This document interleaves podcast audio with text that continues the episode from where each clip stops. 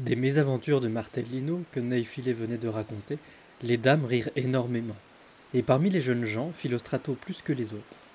Comme il était assis à côté de Neifile, la reine lui donna l'ordre de prendre la suite de son récit, et aussitôt il commença. Belle dame, voici que m'incite à parler une histoire où se mêlent dévotion, infortune et amour, et dont on tirera peut-être quelques profits. Elle sera utile notamment à ceux qui cheminent dans les périlleuses contrées de l'amour, ou quiconque n'a pas récité maintes fois le paternoster de Saint Julien, même s'il trouve bon lit, souvent à mauvais gîte. Au temps donc du marquis Azzo de Ferrare, un marchand appelé Rinaldo d'Asti était allé à Bologne pour ses affaires. Celle-ci étant terminée, il s'en retournait chez lui. Après avoir quitté Ferrare, il chevauchait vers Vérone quand il rencontra des hommes qui semblaient être des marchands, mais qui étaient des brigands, gens de mauvaise vie et mauvais aloi. Ayant imprudemment lié conversation avec eux, il poursuivit sa route en leur compagnie. Ces individus, voyant qu'il s'agissait d'un marchand et pensant qu'il avait de l'argent sur lui, décidèrent de le détrousser sitôt qu'ils en trouveraient l'occasion. C'est pourquoi, afin qu'il ne conçût aucun soupçon, ils conversaient avec lui, à la façon de gens paisibles et de bonnes conditions, de choses honnêtes et courtoises, se montrant du mieux qu'il pouvait humble et bienveillant à son égard, à tel point que lui s'estimait heureux de les avoir rencontrés, car il voyageait seul, avec pour toute escorte un valet à cheval. Ainsi, chemin faisant, passant d'un sujet à l'autre, comme il advient quand on cause, la conversation tomba sur les oraisons qu'on adresse à Dieu. L'un des brigands, car ils étaient trois, demanda à Rinaldo. Et vous, gentilhomme, quelle prière dites-vous d'habitude en voyage?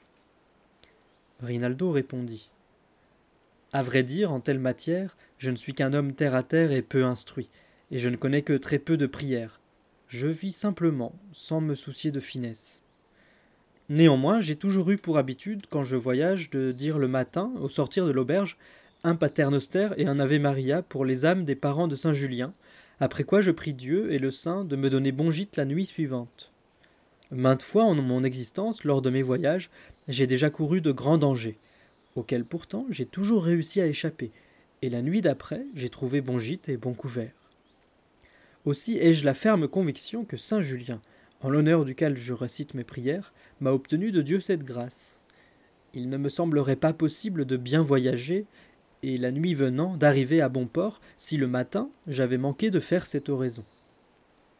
Celui qui l'avait questionné lui dit Et ce matin, vous l'avez dite? Et Rinaldo répondit Bien sûr.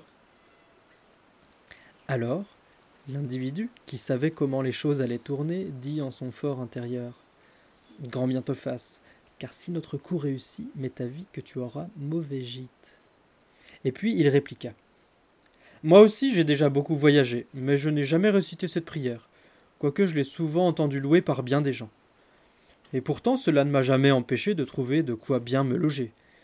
Qui sait ce soir, peut-être pourrez-vous vérifier lequel des deux aura le meilleur gîte, de qui vous avez récité la prière, ou de moi qui ne l'ai pas dite. Il est vrai qu'au lieu du paternoster, j'ai coutume de dire le dirupisti, l'intemerata et le de profundis, qui sont d'une vertu sans pareille au dire d'une de mes aïeules. Et ainsi, l'entretenant de choses diverses, ils continuaient à cheminer et attendaient l'endroit et le moment propice à leur projet scélérat. Alors qu'il était déjà tard, et qu'ils avaient dépassé Castel Guglielmo, parvenus au gué d'une rivière, les trois compères, voyant l'heure tardive et le lieu désert et encaissé, assaillirent le marchand et le détroussèrent. Puis, le laissant à pied et en chemise, ils lui dirent en s'éloignant Va et tâche de savoir si ton Saint Julien te donnera bon gîte cette nuit. À nous, le nôtre va nous le procurer sûrement. Et ayant traversé la rivière, ils disparurent. Le valet de Rinaldo, sitôt qu'il le vit attaqué, en lâche qu'il était, ne fit rien pour lui porter secours.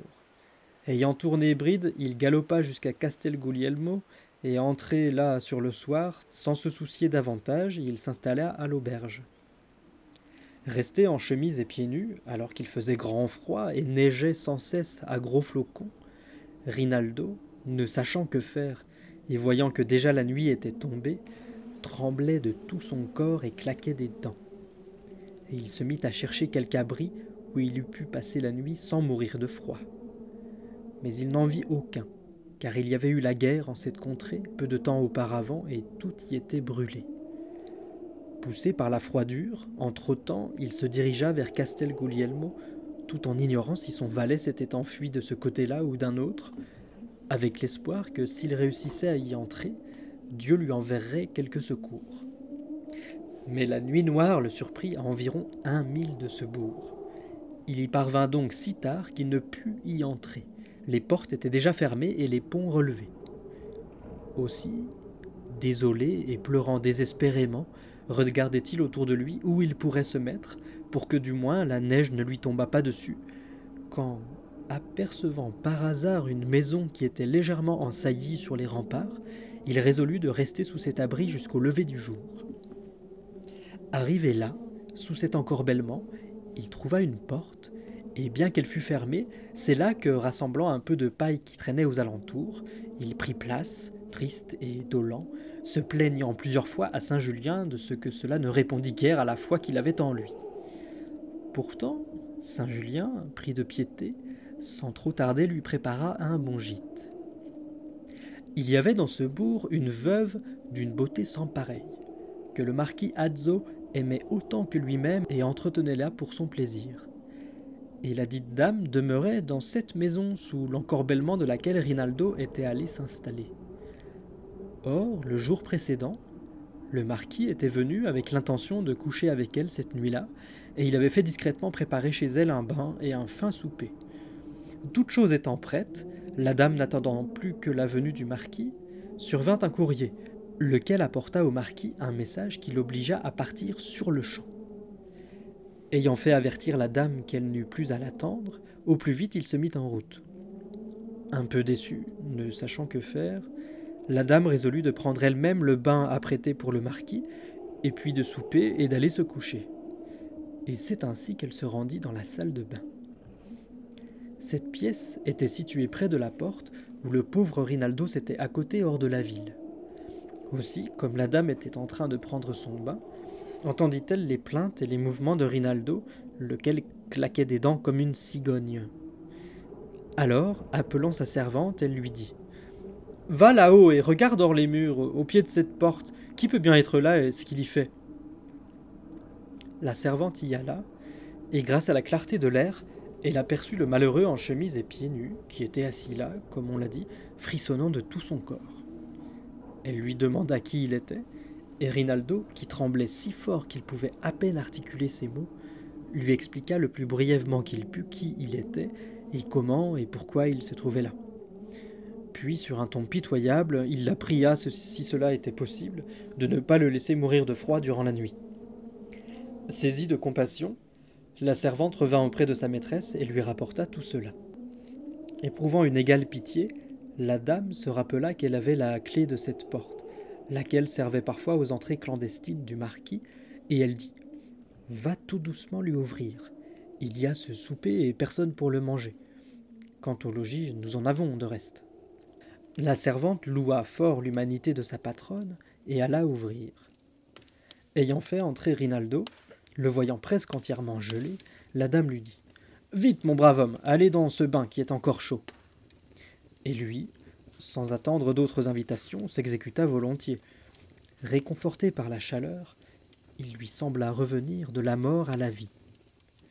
La dame lui fit préparer des vêtements qui avaient appartenu à feu son mari, décédé peu de temps auparavant, lesquels, quand il les eut endossés, semblaient faits pour lui.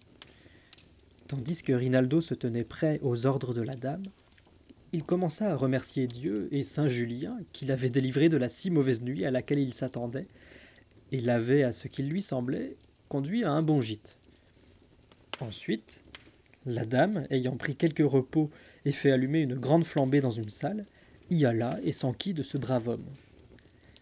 La servante lui répondit Madame, il s'est habillé. C'est un bel homme et il paraît honnête et de bonne manière. Va donc le chercher, dit la dame, qu'il vienne ici. Nous souperons au coin du feu, car je sais bien qu'il n'a pas mangé. Arrivé dans la salle, Rinaldo, jugeant que la dame était de haut rang, la salua avec respect et lui rendit grâce le plus vivement qu'il put pour le bienfait qu'il en avait reçu. À son aspect et à ses paroles, la dame le trouva conforme à ce qu'avait dit la servante. Elle l'accueillit donc joyeusement et le fit s'asseoir sans façon auprès d'elle au coin du feu. Puis elle le questionna sur la mésaventure qui l'avait amené là, et Rinaldo lui raconta l'affaire en détail.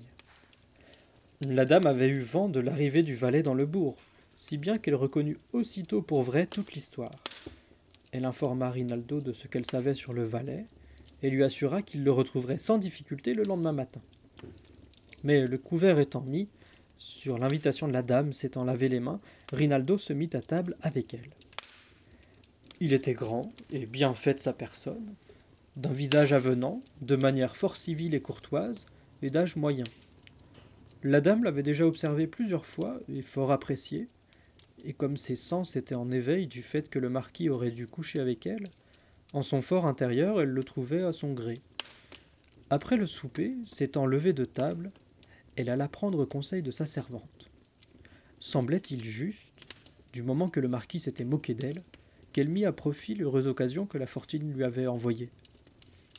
La servante, qui savait le désir de sa maîtresse, fit de son mieux pour l'engager à le satisfaire. Alors, revenant au coin du feu où elle avait laissé Rinaldo, la dame commença à le regarder amoureusement et lui dit De grâce, Rinaldo, pourquoi êtes-vous si soucieux? Ne croyez-vous pas pouvoir être dédommagé de la perte d'un cheval et de quelques habits? Prenez courage, soyez heureux, vous êtes ici comme chez vous. Je dois même vous en dire plus. En vous voyant ainsi vêtu, il me semble que vous êtes mon époux en personne. Et ce soir, cent fois m'est venue l'envie de vous embrasser et vous donner de tendres baisers. Si je ne craignais que cela vous déplaise, je l'aurais certainement déjà fait. À ces mots, Rinaldo, qui voyait briller d'ardeur le regard de la dame, et qui n'était point nigaud, s'approcha d'elle en lui tendant les bras et lui répondit Madame, quand je pense que je vous dois d'être encore vivant, Vu l'état dont vous m'avez tiré, ce serait grande vilainie de ma part que je ne m'efforce point de faire tout ce qui vous plaît.